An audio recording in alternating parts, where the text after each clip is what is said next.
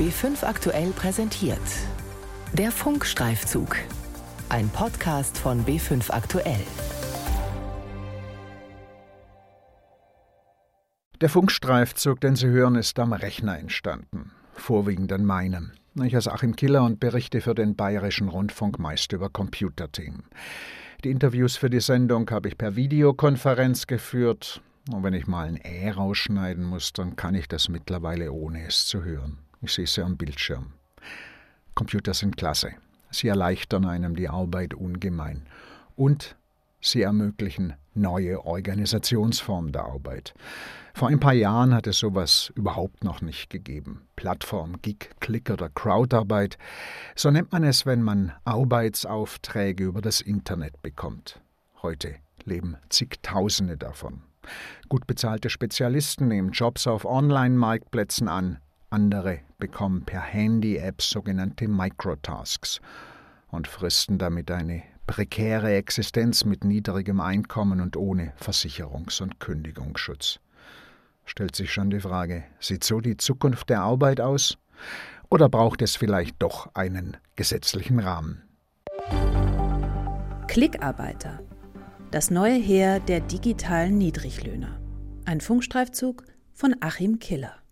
Ich logge mich natürlich als Autor mit meinen Kenndaten ein, es ist ja alles gut geschützt. Und dann sehe ich verschiedene Auftragpools. Irina Kretschmer zeigt ihren Arbeitsplatz, den Computer in ihrem Homeoffice. Aufträge vermittelt ihr eine Internetplattform. Irina Kretschmer schreibt gerne. Hm, das ist sehr breit gefächert, weil ich mag die Abwechslung. Das geht von Pressemeldungen, reicht das über Börsenberichte, wie sich zum Beispiel der Goldpreis entwickelt, bis hin zu Kapiteln für Bücher. Also ziemlich große Bandbreite. Ich schreibe Texte. Eine dauerhafte Arbeitsbeziehung hat sich zwischen Irina Kretschmer und der Internetfirma entwickelt. So kann Plattformarbeit aussehen. Allerdings die Pioniere auf diesem Gebiet hatten anderes vor.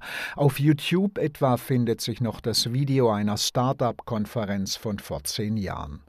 Lucas Bewald, der Chef der US-Firma Figure Eight, führt darin aus, dass es vor dem Internet ja nur sehr schwer möglich war, jemanden zehn Minuten für sich arbeiten zu lassen und ihn dann zu feuern. Before the Internet, it would be really difficult to find someone sit them down for 10 minutes and get them to work for you and then fire them after those 10 minutes. Die Crowdworker von Lucas Bewald klicken auf digitalen Bildern Personen an, damit Maschinen mit künstlicher Intelligenz lernen, wie Menschen aussehen.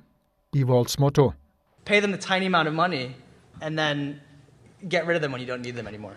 Also zahl ihnen ein klein wenig Geld und werde sie wieder los, wenn du sie nicht mehr brauchst, so der Pionier und US-amerikanische Unternehmer.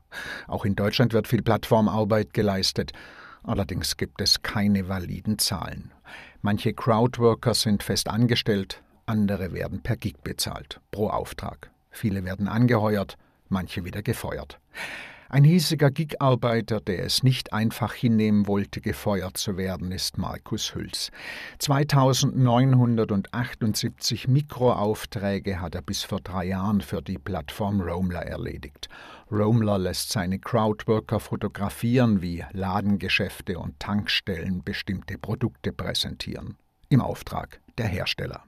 Diese Aufträge haben immer gewisse Namen, Tomatencheck, Zigarettencheck, Toolcheck oder 80 Prozent der Aufträge sind Mystery-Checks. Also man geht in ein Geschäft, fotografiert irgendwas, was Lomler fotografiert haben möchte. Welcher Auftrag dahinter steckt, erschließt sich einem nicht direkt. Zum Beispiel bei einem Tomatencheck werden etliche Tomaten fotografiert. Da kann man aber nicht sehen, wer der Auftraggeber ist. Hört sich nach Detektivspiel an. Die Plattformunternehmen nennen ihre Arbeitskräfte Nutzer und die Bezahlung heißt Belohnung. Vier Euro beispielsweise für drei Fotos plus Beschreibung. Markus Hüls hat meist die Zigarettenauslage in Tankstellen fotografiert. Hier kam es zu Streitigkeiten, weil Romler der Meinung war, zwei Fotos könne man nicht akzeptieren. Der Crowdworker beschwerte sich. Die haben dann zurückgemeldet, in diesem Fall würde man kulanterweise den Auftrag abrechnen, also die Fotos akzeptieren, aber ab morgen wäre mein App-Konto gesperrt und ich würde keine weiteren Aufträge mehr angeboten bekommen. Game over. Aber ich wurde vor die Tür gesetzt und das war ja eigentlich die, die Folge oder das, was schwierig ist, äh, wenn Sie als Arbeitnehmer äh, gesagt kriegen, ab morgen bekommst du kein Geld mehr. Ich habe ja monatlich 1700 und ein bisschen von denen bekommen. Damit rechnet man zumindest für die nächsten Monate. Wenn man sagt, ich kündige dir äh, mit einer Kündigungsfrist, dann ist man ja zumindest darauf vorbereitet. Aber war Markus Hülz überhaupt Arbeitnehmer? Jemand, dem eine ordentliche Kündigung mit Kündigungsfrist zusteht? Immerhin hat er 20 Stunden pro Woche für Romler Zigaretten fotografiert. Um die Statusfrage zu klären, ist er mit Unterstützung der Gewerkschaft IG Metall vor Gericht gezogen. Erst vor das Arbeits-, dann vor das Landesarbeits- und schließlich vor das Bundesarbeitsgericht. Rüdiger Helm, sein Anwalt. Also was das Bundesarbeitsgericht vielleicht zugespitzt prüft, ist, existiert eine Leine zwischen Arbeitgeber und Arbeitnehmer, nach der dieser zu arbeiten hat. Und sie haben eine solche Leine festgestellt. Rechtlich war er also Arbeitnehmer und hätte als solcher behandelt werden müssen, so das Urteil des Bundesarbeitsgerichts vom Dezember letzten Jahres. In dem jetzt hier entschiedenen Fall hat der Arbeitgeber sozusagen dem Auftragnehmer und dann Arbeitnehmer eine Schritt-für-Schritt-Anweisung zur Verfügung gestellt, wie er seine Arbeit zu erledigen hat. Und das begreift der Jurist als Weisung, wenn ich Schritt für Schritt sage, wie jemand zu arbeiten hat. Und Markus Hülz sei kein Einzel, sondern ein Präzedenzfall, findet Rechtsanwalt Helm. Für den Power-User, der Kleinstaufträge regelmäßig für eine Plattform erledigt, ist diese Entscheidung repräsentativ. Florian Weigel, Deutschland-Geschäftsführer von Romler, der im letzten Dezember höchstrichterlich und höchst unfreiwillig zum Chef von Markus Hülz bestimmt worden ist, möchte kein Arbeitgeber sein, sondern es lieber mit selbstständigen Gig-Arbeitern zu tun haben, sagt er. Mit Nutzern, die sich wie im Computerspiel fühlen, wenn sie Tomaten und Zigaretten knipsen. Aus dem Urteil des höchsten deutschen Arbeitsgerichts habe er Konsequenzen gezogen. Das Urteil selbst bedeutet erst einmal nur, dass ein Arbeitsverhältnis mit einem bestimmten Crowdworker festgestellt wurde. Welche Auswirkungen dies nun für uns, aber auch für den Kläger hat, ist noch überhaupt nicht abzusehen. Der entschiedene Fall war zudem auch sehr, sehr speziell. Dennoch haben wir auf das Urteil schon reagiert und zum Beispiel das beanstandete Level-System abgeschafft. Zudem werden wir noch Anpassungen in den AGB vornehmen, sodass die Punkte, die das BAG in seiner Begründung beanstandet hat, in Zukunft entfallen. Viele Gig-Arbeiter, die für Microtasks bezahlt werden, wären nach dem Urteil des Bundesarbeitsgerichts nicht selbstständig, sondern nur scheinselbstständig. Klickarbeiter, Fahrradkuriere und Essenslieferanten, so sie nicht bereits fest angestellt sind. Inzwischen sieht man im politischen Berlin hier durchaus einen Regelungsbedarf. Herzlich willkommen zum virtuellen Plattformgipfel des Bundesministeriums für Arbeit und Soziales unter dem Titel Gig, Crowd and Cloud – sichere Arbeit, fairer Wettbewerb. Auf der Informations- und Diskussionsveranstaltung letzten Monat hat Hubertus Heil seine Überlegungen vorgestellt. Der Minister möchte zwischen verschiedenen Plattformtypen unterscheiden. Ist das ein reiner Marktplatz? also wo zum Beispiel Solo-Selbstständige Freelancer ihre Arbeit einfach anbieten können? Oder nimmt der Plattformbetreiber oder die Plattformbetreiberin Einfluss auf Vertragsgestaltung, auf Kundenbeziehungen oder ähnliches? Das ist deshalb wichtig, weil wir danach entscheiden müssen, handelt es sich tatsächlich um Selbstständige oder sind das abhängig Beschäftigte? Und daran hängt der Sozialschutz und auch die Frage von Rechten. Viele Crowdworker werden von Internetplattformen trainiert, kontrolliert und eingestuft. Das ist durchaus üblich, wie Markus Hülz und Irina Kretschmer berichten, auch wenn sich ihre Erfahrungen sehr verschieden anhören. Einmal nach fürsorglicher Förderung und einmal nach Stress auf Level 15 zwischen Highscore und Game Over. Dann gibt es intern ein Level-System. Danach findet eine gewisse Qualifikation statt. Je höher das Level ist, desto besser bezahlte und bessere oder interessantere Aufträge werden einem zugeteilt. Ich war ja zum Schluss in Level 15, habe da ja theoretisch alle Aufträge machen können, die Roamler anbietet. Dann wird, muss man einen Text einreichen, muss so ein paar Probearbeiten machen, wird dann qualitativ eingestuft und habe ich dann probiert und wurde sukzessive nach oben gestuft. Das hatte ich überhaupt nicht auf dem Schirm, dass es da so ein System gibt. Und dann bekommt man eine Urkunde und ein Schreiben und Glückwunsch und verdient dann plötzlich auch mehr. Wenn man dann natürlich in die oberen äh, Qualitätsstufen sich vorgearbeitet hat, dann wird das Ganze auch lukrativ. Zu den Reformvorstellungen des Ministeriums gehört, dass Statusfragen schneller geklärt werden. Jahrelange Gerichtsverfahren wie im Fall Hüls gegen Romler sollen sich erübrigen, die Beweislast vor Gericht umgekehrt werden.